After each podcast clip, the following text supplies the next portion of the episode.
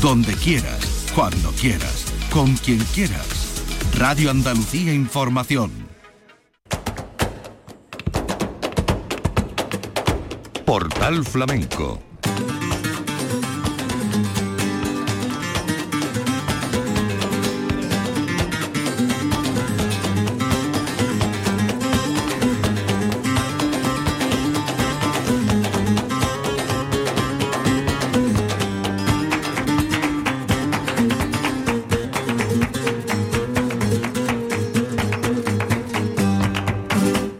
paz de Dios, señoras y señores, sean ustedes bienvenidos a este portal flamenco. Nimes, protagonista, que ha cumplido este año 33, 33 edición. Está muy especial también porque ha estado dedicada a la memoria del fotógrafo desaparecido René Robert. Murió eh, de trágica manera el día 18 de enero Recuerden el fotógrafo que se encontraron eh, muerto de frío en las calles de, París y es un hombre muy vinculado al flamenco, no solamente en, la capital francesa, sino también en los festivales habituales, entre ellos Mont de Marsan y sobre todo el Festival de Nîmes. Y también un año especial porque es la despedida de François Noël, que ha sido el director del festival durante eh, la gran mayoría de estas ediciones.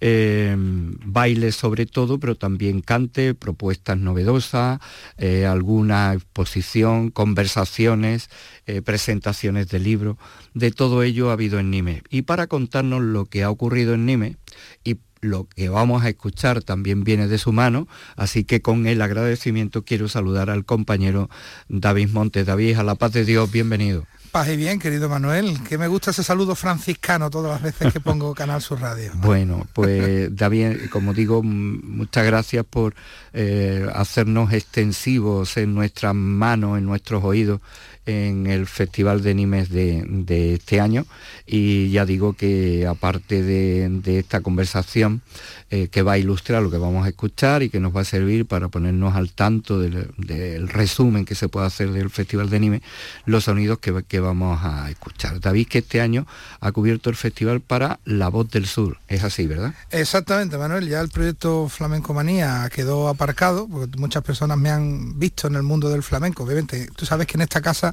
de la Radio Pública Andaluza yo tengo una doble vertiente también bastante cofrade que empezaremos eh, dentro de muy poquito con los programas de estación de penitencia en Jerez, pero en la vertiente flamenca sí que es cierto que durante estos últimos 10 años hemos estado al frente de un proyecto que es muy bonito que se llama Flamenco Manía, que terminó a finales de septiembre con, la Bienal y a partir de octubre pues me incorporé al equipo de trabajo de, La Voz del Sur para los contenidos también de flamenco y ahí estamos guerreando siempre con la información por bandera, que es lo importante. Y lo importante es que sigas teniendo ahí una tribuna donde ofrecer esta información y con todo el dolor del corazón y la pena eh, porque cada vez que se cierra la puerta de un medio, y un medio además eh, con tanto calado como Flamenco Manía, que ofrecía, eh, ha estado ofreciendo el sonido, las imágenes y, y con ello llevando todos los espectáculos de la mayoría de los, de los grandes festivales. Nos da una pena enorme que así sea. ¿Cuántos años han sido, David? Pues mira, Manuel, empezó el proyecto en el año 2013, en, no miento, en agosto de 2012 y hasta septiembre de 2022 ha estado funcionando. De todos modos, eh, hemos aparcado el proyecto como periódico digital de momento. Lo que sí hemos mantenido es la marca Flamenco Manía, que la van a seguir encontrando en redes sociales, porque obviamente tú sabes que el mundo digital es tan amplio últimamente que eh, te permite hacer muchísimas cosas, ¿no? Y por ejemplo, en diciembre hemos estado trabajando con los chicos de Así Cantajeres en Navidad, que hemos hecho alguna retransmisión en streaming, y como marca ya está posicionada y seguramente, bueno, seguramente no, te lo digo que como, como marca de red social sí que seguirá funcionando, pero que en principio lo que es periódico como tal, lo que es información de actualidad diaria, lo que son reportajes, entrevistas y noticias, pues eso ya va a quedar en un, en un segundo plano, al menos de momento, ¿no? Pero bueno, en principio fueron, han sido 10 años maravillosos. ¿eh? Y, pues sí. Y, seguirán siendo ahora la voz del sur, seguirán otros, otros tantos más, porque los que tenemos la información en las venas, Manuel, esto nos pica el bicho y hasta que creo que nos, nos vayamos para otro barrio, nos va a seguir funcionando exactamente igual la ilusión y las ganas de hacer las cosas. Bueno, pues nos vamos para el barrio de Nimes y nos vamos, eh, hemos escogido el día 18 de enero ya habían dado el festival y ese día nos encontramos con este concierto de Marina Heredia que tuvo lugar en el Teatro Bernardel Lafont. Estuvo dedicado el, concierto a, otra memoria y a otro personaje que eh, desapareció también en el 2022, entroncado familiarmente con, con Marina, que fue Manolete, el gran bailador. Y si hay un baile de Manolete, la farruca. Así que nos quedamos con la farruca y vamos abriendo así puertas para este resumen del Festival de Nime.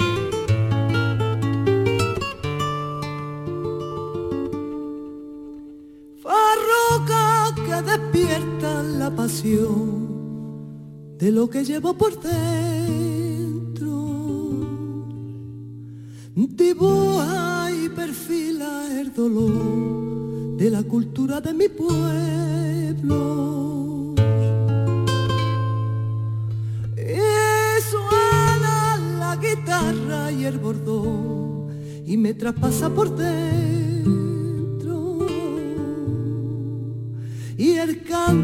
Se transforma y la emoción que se desborda al pensar que por la boca el corazón deshoja el alma y la lágrima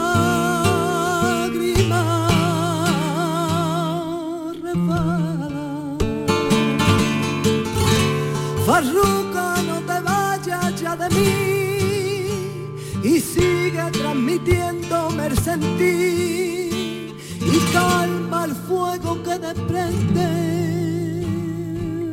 mi pena.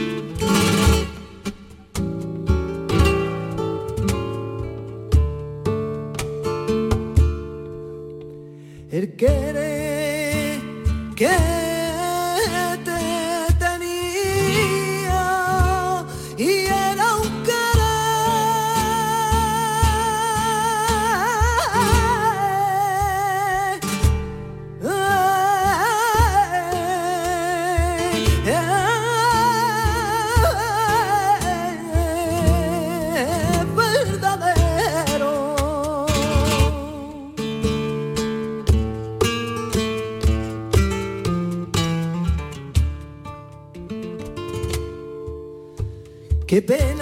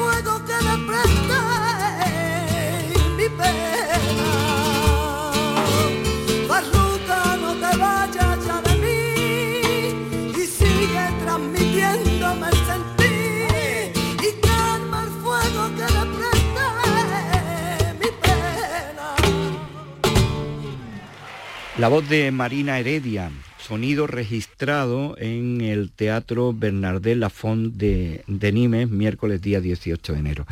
Con ella hemos abierto, con esta memoria, a, uno de los grandes baluartes del baile granaino, Manolete. Y antes de escuchar a Eva la Buena, ¿cuál es el resumen que haces del festival, el balance, aparte del frío que, que es habitual también, aunque este año ponderado aún más. Bueno, yo te puedo decir, Manuel, que eh, el Mistral te manda recuerdos ¿eh?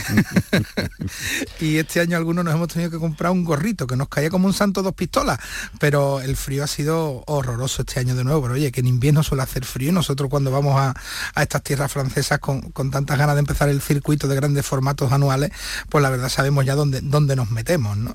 Y el balance que te puedo decir, Manuel, yo quieres que te diga? Yo le tengo mucho cariño a este festival, pero cuando tú ves que hay más de 15.000 personas que provocan un 95% de ocupación de los espectáculos programados, ya bien sea del flamenco más hondo como el de menos hondo, lo único que te da a las claras es que hay un interés por la cultura exacerbado en una ciudad que dicen que es la más española que tiene Francia. Y una de las sorpresas que me ha llamado muchísimo la atención, porque este año eh, no estábamos centrados en nuestro trabajo eh, en La Voz del Sur para hacer críticas, sino más como crónica diaria, eh, era la juventud de las personas que asistían al teatro. Eh, ese público joven que tanto estamos echando en falta en, muchas salas, en muchos espacios escénicos aquí en no solamente Andalucía, sino también en, España, acudía con interés a propuestas que para ellos eran desconocidas. Y eh, rebuscando un poco, escarbando un poco en la filosofía de cómo se produce esa llegada de ese público a, la cultura, eh, nos decía Chema Blanco, su director, que el director artístico del teatro, y también François Noel, eh, el director que este año se ha jubilado, como tú bien has dicho en del programa, que ellos los presupuestos los tienen que dividir en tres partes. Una es para la exposición y exhibición de, de programación propiamente dicha, otra parte es para la creación artística y otra parte es para la captación de público joven. ¿Tú te imaginas los teatros Andalucía, ya que estamos hablando aquí en, clave autonómica, donde una parte del presupuesto se destine por muy pequeño que sea el teatro, por muy pequeño que sea la población de, nuestra comunidad autónoma, se destine a esa captación de nuevos públicos, pues me parece, me parece maravilloso. Y es una de las cosas que están haciendo grandes festivales como este, que lleva 33 años funcionando y cada año que pasa, pues, pues mire usted, con una línea y un discurso que el público acoge con un agrado, pero espectacular, Manuel. Es que te queda, hablando en plata en lenguaje actual, te, queda flipado.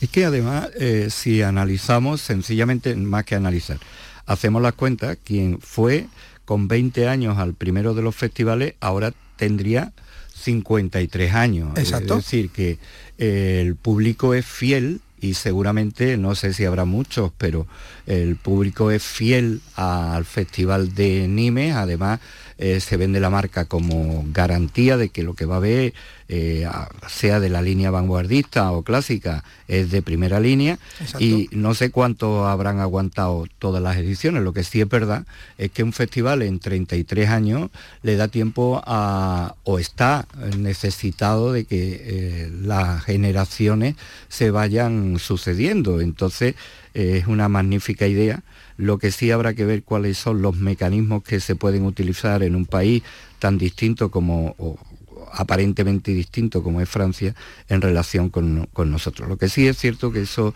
eso es lo que garantiza un festival, la sucesión generacional. ¿no? Claro, y ese relevo, y ese relevo pues hace que se pueda ver con, la mismo, con el mismo entusiasmo y la misma pasión a, a, Marina Heredia, que por cierto te tengo que contar una anécdota. Sabes que Marina Heredia estuvo en la víspera de la huelga general francesa, ¿no?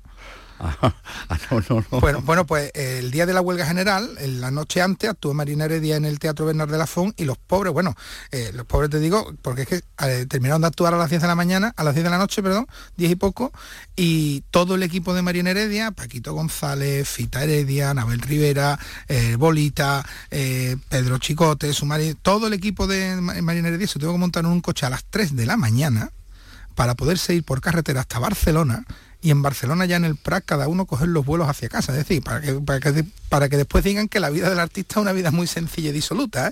Mm. Estamos hablando de cuatro horas de coche justo terminado un concierto para poder para poderte volver. Pero bueno, eh, dicha, dicha este caso anecdótico, Manuel, lo que te, lo que te venía diciendo es que eh, propuestas como la de Mariana Heredia, que puede ser una propuesta tradicional, porque era un recital de cante de los que vemos en cualquier espectáculo de festival de verano aquí en esta zona donde nosotros nos movemos, cualquier teatro, confrontan con pues, propuestas de Luz Arcas La Fármaco, que lleva una estructura de folclore mm, desde un prisma contemporáneo, eh, confronta con eh, Israel Galván y Niño de Elche con Mellizo Doble, o confrontan con propuestas como la de Tomás de Perrate y Miguel Marín Pavón, eh, Árbol, con una propuesta absolutamente mucho más vanguardista. Y, oye, se acogen desde la misma manera, e incluso hay una particularidad, aun cuando al espectador no le ha gustado el espectáculo completo sí que a lo mejor ha salido del teatro indicando que ha habido ciertos fragmentos donde sí se han sentido identificados con lo que estaba pasando en el escenario. Es decir, que no solamente lo miran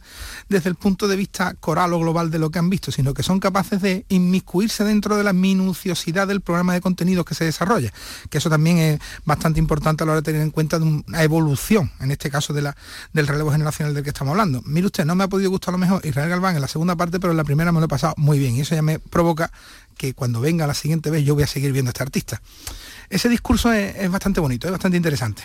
Muy interesante y además eh, contrasta con eh, esa falsa idea que podemos tener de que el público extranjero eh, no tiene conocimientos del flamenco cada vez son más los aficionados y el público que asiste a los teatros fuera de nuestras fronteras que tiene el suficiente conocimiento como para saber lo que está viendo, incluso para tener un juicio eh, crítico. Y, esto en gran parte de, Francia, tanto en el este como en el oeste, ocurre porque eh, son aficionados en general a la música o a la cultura, pero a su vez con ese plus de estar interesado, que es lo importante por, el flamenco. De cualquier manera, David, la mano de Chema Blanco eh, se le eh, critica, entre comillas, de que es un programador más vanguardista que clásico, ¿no?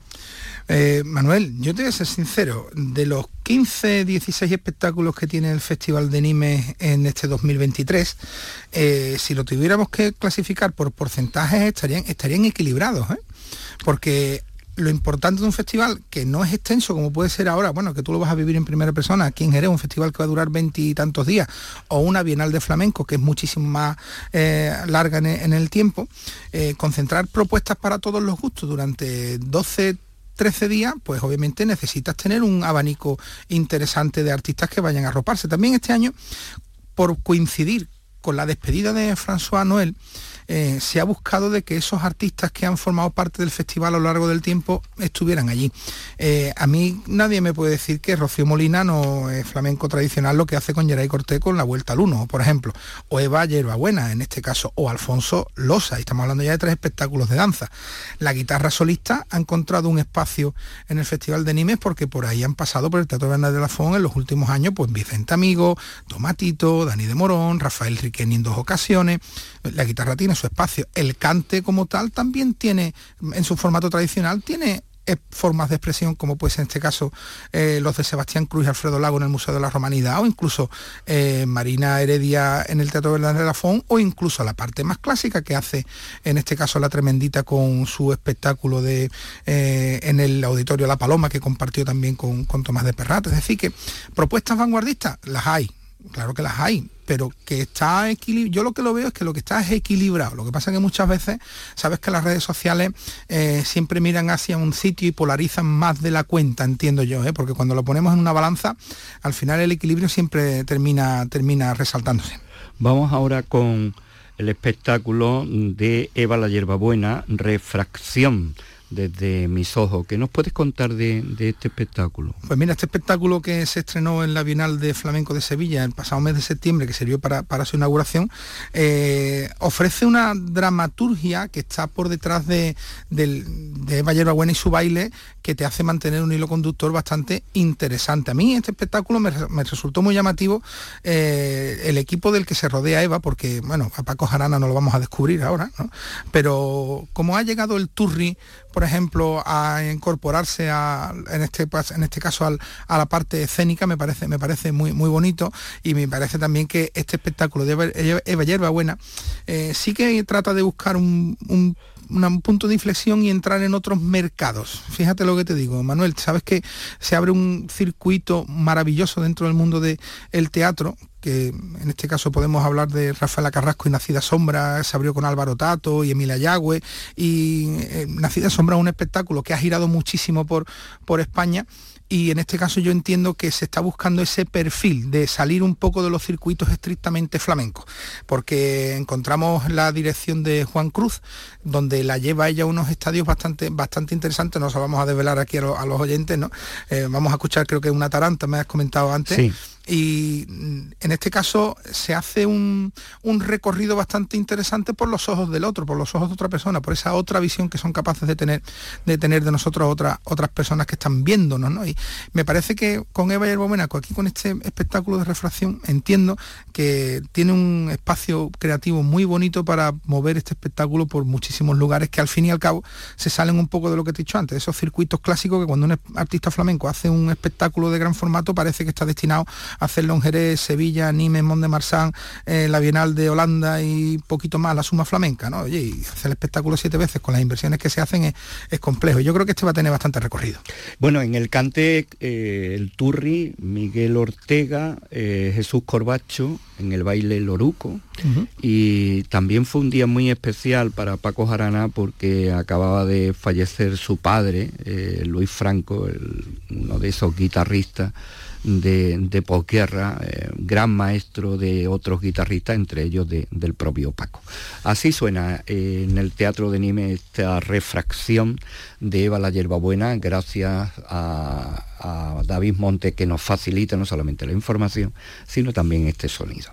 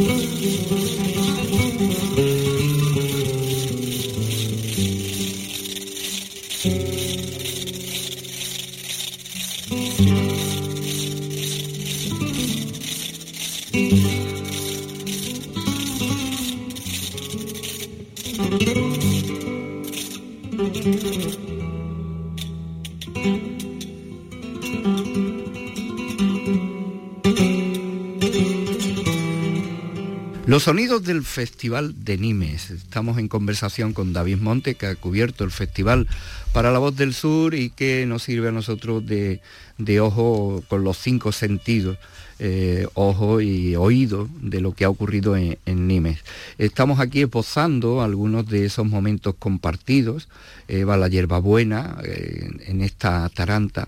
Y ahora nos vamos a una propuesta eh, hacía referencia David al espectáculo mm, creado para la Bienal de Flamenco y eh, otra artista también eh, ambivalente para ambos encuentros, Rosario La Tremendita. ¿Qué montó La Tremendita allí en Nimes, David? Pues montó un lío, un lío tremendo. la Tremendita fue con, principio de origen, como tú bien dices, Manuel, con un formato redux sobre lo que presentó en el Teatro de la Maestranza. solamente en este caso fue acompañada por José Lito Acedo y por Dani de Morón para la parte inicial de, ese viaje. Y la verdad que ver cómo es capaz de seguir manteniendo la tradición del cante, pero con unos arreglos mucho más actuales, más contemporáneos y demás, con, con este caso con, Pablo Martín John, con David Sancho o con Juan Fe Pérez, que es la parte más conciertística, ¿no? Por decirte, eh, te encuentras a una artista, una fe fatal, ¿no? Que le mete mano a, todo y que tiene una cabeza absolutamente privilegiada para poder ver y encontrar huecos de expresión sin salirse de lo, sin salirse de lo, de lo clásico, porque eh, cuando escucha uno la Rosalía Tremendita dentro de este espectáculo y se olvida un poco de los arreglos y se queda con su voz, pues está escuchando a Triana cantando por tango y está escuchando a la soleá también de, los alfareros y está escuchando muchísimo cante, que es lo que tiene ella en su voz, porque obviamente no nos podemos olvidar de que Rosario Guerrero la Tremendita es una cantadora como la copa de un pino, ¿eh? que ha dado momentos de gloria, bueno, tanto en su etapa con Rocío Molina como ahora en solitario. Mm. Eh, el público que asiste en Nimes al festival, ¿es el mismo público el que va a ver la Tremendita o por ejemplo a Marina Heredia o son públicos distintos? ¿Qué has notado en eso? Yo he visto, fíjate lo que te voy a decir, público más mayor viendo a Marina, a la Tremendita y Tomás de Perrate que en el teatro. Fíjate lo que estoy diciendo. ¿eh?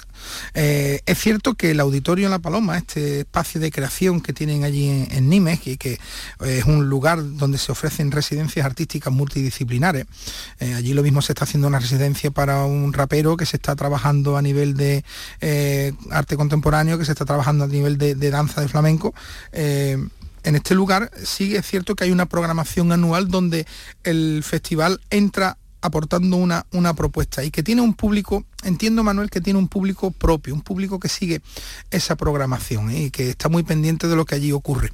Eh, inicialmente parece el público que es un tanto frío a la hora de la recepción de, los artistas, porque nosotros aquí abajo, en el sur del sur, estamos acostumbrados al jaleo y al vítore y a, que haya interactuación entre el patio de butacas y, el escenario, ¿no? Y allí no, allí son mucho, mucho más calmados, pero claro, cuando tú lo ves, que son capaces de estar 10 minutos aplaudiendo a un artista cuando termina el espectáculo, pues obviamente nada más que significa una cosa, que es que les ha encantado. Y en el caso este pues fue así.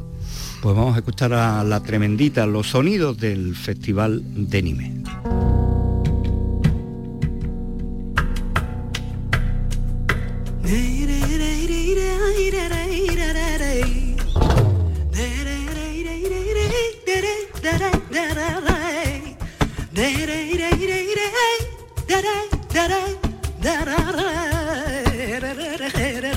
Nime.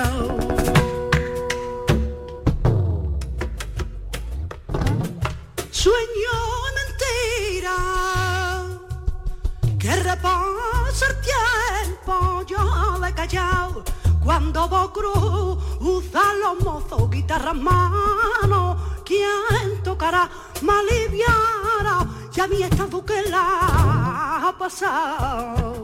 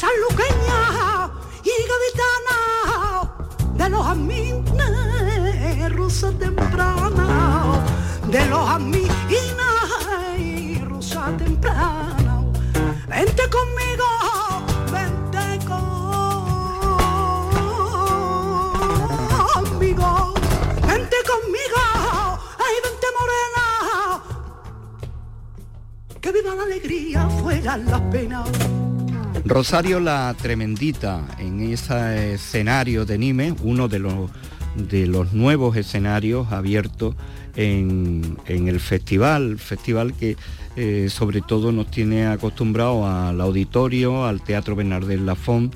Eh, también se hacía durante un tiempo en un instituto que a nadie gustaba, eh, pero desde que mm, empezaron a abrir estas otras escenas, pues este es uno de los de los realmente aparte el Museo Romano, el, realmente el Auditorio de la Paloma es un sitio maravilloso, entiendo, ¿no? Moderno, ¿no? ¿Cómo es el auditorio? Sí, el auditorio tiene un corte, un corte, digamos, modernista, ¿eh? no nos olvidemos, un auditorio que tiene 2.000 butacas, que no, que no es pequeñito, ¿eh? la sala mm. grande tiene 2.000 butacas, después tienen una sala pequeña donde ya ahí caben otras, que son unas 300 personas y esa sala ya es de pie, esa sala no es, esa sala no es de, no es de butaca, pero es, en ese auditorio se celebran conciertos de todo tipo durante todo el año y hay una actividad frenética ¿eh? y además es un espacio que tiene la ciudad para destinado exclusivamente para la residencia artística y la creación.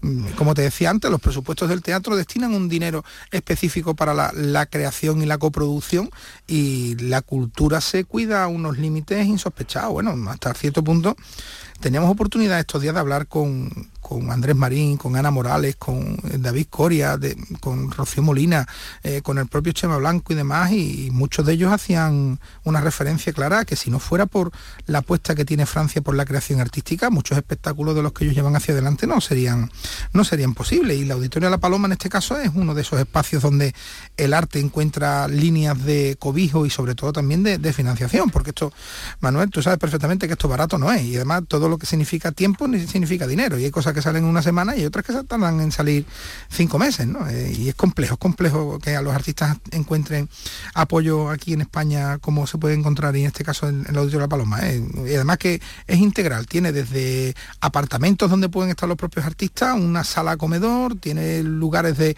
estudio, tiene, y la verdad que es bastante interesante ese, ese lugar. Vamos, yo lo llamo, es la fábrica, la fábrica del festival, de, la, cultura en Nime, realmente. Eh, una cuestión que también es muy importante y que la hemos vivido y compartido, David, eh, una de las claves de estos festivales es la convivencia entre los propios artistas. Aunque contabas antes la anécdota de Marina Heredia, que tuve salí corriendo a las 3 de la mañana, pero lo normal es que el artista llegue un día antes y se vaya eh, al otro día de, de la actuación, lo cual hace que la convivencia del artista, además todos concentrados prácticamente en el mismo teatro, ¿no? Eso sigue siendo un denominador eh, especial del Festival de, de, Nime. Sí, y además es una marca, una patente de corso, Manuel, que están empezando o que otros festivales están llevando a cabo, porque a mí se me infunde lo que ocurre en el Festival de Nime es un poco en pequeñito a lo que suele ocurrir en el Festival de Jerez, que tú sabes que los artistas también se concentran en un círculo donde más o menos tenemos una mini convivencia, incluso lo que está pasando en estos últimos años en el Festival Flamenco en Fallar en Pamplona, donde prensa, producción, staff y artistas suelen convivir en el mismo hotel al menos durante dos jornadas, ¿no? Porque llegan el día, el día, la noche antes de la actuación, el día de la actuación y la mañana justo después de haber, actuado, ¿no? Entonces eso quieras que no permite también una, relación y conocer un poco más el, el entresijo de, lo que ocurre, porque la prensa tiene accesibilidad a poder tener un conocimiento del espectáculo y sobre todo una convivencia, ¿no? Que también te dice mucho después a la hora de poder evaluar las cosas que, las cosas que ocurren. Y en este caso, lo que hablamos del Festival de Nime, eh, gracias a Patrick Bellito, tú recordarás las famosas fiestas que se montaban en el teatro, en el hotel, ¿no? Después de, y, fotos hay por ahí unas cuantas, eh, se formaban unas fiestas que, bueno, duraban hasta, hasta que el sol quería decir buenos días, ¿no? Algunas veces, y se han hecho ratos de convivencia eh, magníficos. Y oye, de esos ratos de convivencia han salido después también muchas cosas, que eso también hay que tenerlo en cuenta, porque los artistas, entre ellos, no están juntos todo el tiempo que a ellos les gustaría estar también, ¿eh? que eso, esa es otra de, poderse ver, ¿no? que los artistas coinciden unos con otros cuando están en los festivales y después es difícil que puedan encajar para, para hacer cosas a menos que específicamente uno quiera algo de otro de una manera concreta. Eh, ¿Siguen yendo los, los gitanos franceses, la colonia esa de tan buenos aficionados al festival? En función del artista que actuara, sí o no. ¿Eh? en función del artista que. Tú sabes que los años que ha venido Tomatito, ha venido Duquende, Israel Fernández, ha venido Jesús Méndez, ha venido, yo que sé, este tipo de artistas sí que suelen acudir. Lo que es cierto que la comunidad gitana de Marsella eh, suele tirar más para ese tipo de artistas. ¿eh? No lo hemos visto. Yo no los he visto tampoco tanto este año. Lo que sí te puedo decir es que había un festival off que se ha montado también en 2023, donde ahí quizás esa comunidad sí se ha movido un poco más. ¿Eh? porque el, famoso 421, ¿no? ya que estamos hablando de lugares de fuera de España, podemos hacer los, pequeños spoilers. ¿no? El, famoso 421, donde nos hemos tomado algún que otro pastiz, tú y yo, eh, pues la verdad que se convirtió en un punto neurálgico y este año pues incluso han trabajado los dueños de ese negocio para poderlo poner en marcha para que estuviera abierto durante el festival. Eh, los festivales paralelos que le salen a los grandes festivales. Eh, vamos ahora con uno de los artistas que más veces eh, por supuesto creo que es el guitarrista solista que más veces ha estado en Nime y que sigue teniendo afortunadamente un predicamento extraordinario. Estoy hablando de Rafael Riqueni. Cuéntanos lo de Riqueni. Mira, Manuel, lo de Riqueni, yo es que personalmente tengo una fotografía eh, en mi mente del concierto de Parque de Mario Elisa que dio hace ya algunos años. Y aquello fue maravilloso. Aquello realmente puede ser de los mejores conciertos de guitarra que, que hemos vivido muchos de nosotros, ¿no? Y este año íbamos con esa con, ese regustito, ¿no? De poder disfrutar al maestro de, esa manera, ¿no? El maestro que el día 7 creo que va a estar en Teatro López de Vega grabando eh, el documental con un formato parecido. Y ver a Riqueni eh, durante una hora y media con esa música que es capaz de irradiar de sus manos solo ante el peligro, la verdad que es un placer para los sentidos. Yo te podría decir prácticamente la, escaleta, no te decir de memoria porque fueron muchísimos temas, pero sí que tengo, por ejemplo, bueno, la farruca la tengo metida en la cabeza, que es una preciosidad. Eh, la soleá, bueno, la soleá está de bien para arriba. Eh, incluso recuerdo que hasta cerró el tercer bis que lo obligaron a hacer creo que lo cerró con el fuego fatuo de falla. Mm, y la verdad, si llega a durar el concierto tres horas más, yo hubiera estado sentado en la butaca como si tengo que estar allí una semana escuchando al maestro, porque cuando Rafael Riqueni toca una vez, tú lo quieres escuchar dos, y si lo ves tres, y si son cuatro, pues tampoco pasa nada, ¿no? Y la verdad que tiene, tiene un cartel bastante interesante, pero es el que se ha ganado a lo largo del tiempo, porque además yo creo que es una de sus plazas fetichistas de Nime, donde ha dado noche, noches de gloria, como la que dio para cerrar el festival este año. Riqueni en Nimes.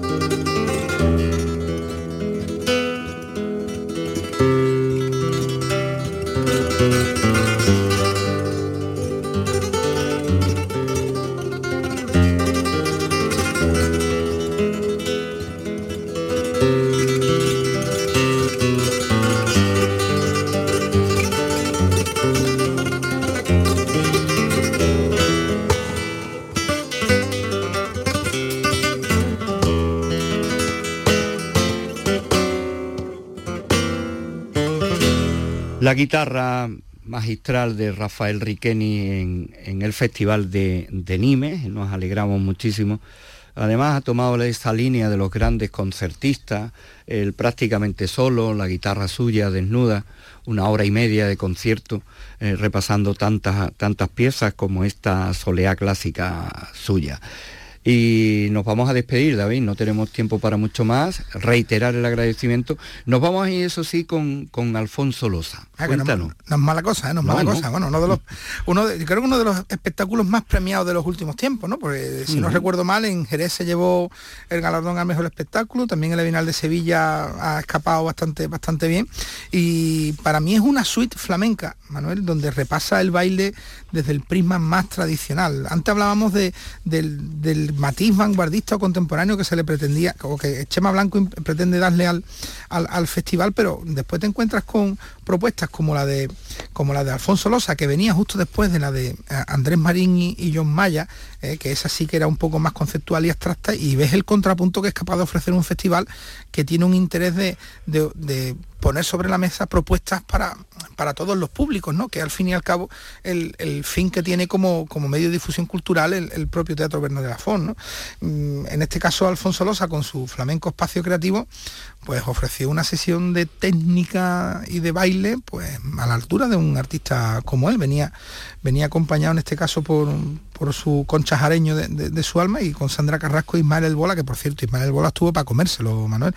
Hizo una eh, hizo una suite de, por bulería recordando a Manuel Molina y otra por Fandango junto a Sandra Carrasco, que la verdad que fueron, fueron maravillosas. ¿eh? Y mira que te estoy hablando a ciega porque no sé qué es lo que tienes preparado ahora, pero, pero eh, eso fue absolutamente maravilloso. Eso nos, lleva al Festival de Jerez, a recordar su actuación en Jerez. Eh, tengo aquí un poquito por soleano, creo que mucho, pero no me quiero ir sin preguntarte por otro artista fetiche también de, de, Nime, ¿no? Sí. Eh, Israel Galván y el niño de Elche. ¿Cómo se lo tomó el público este año? Pues mira, Manuel, eh, el público hicieron la cara en la cruz te voy a ser sincero. ¿eh? Mira, el festival este año presentaba dos estrenos mundiales, uno era el de Javier de la Fuente, el de En Violeta, de Javier de Parra, y otro el de Jim Casey Gray, que el año pasado, por, estar en estado de buena esperanza, no pudo estrenarlo, se ha dejado para este año, que también se cogió la, la sala Odeón, pero en el caso de Israel Galván, tú sabes perfectamente que allí automáticamente tiene un cartel que agota las entradas, nada más salir su nombre eh, a la venta el, ticket.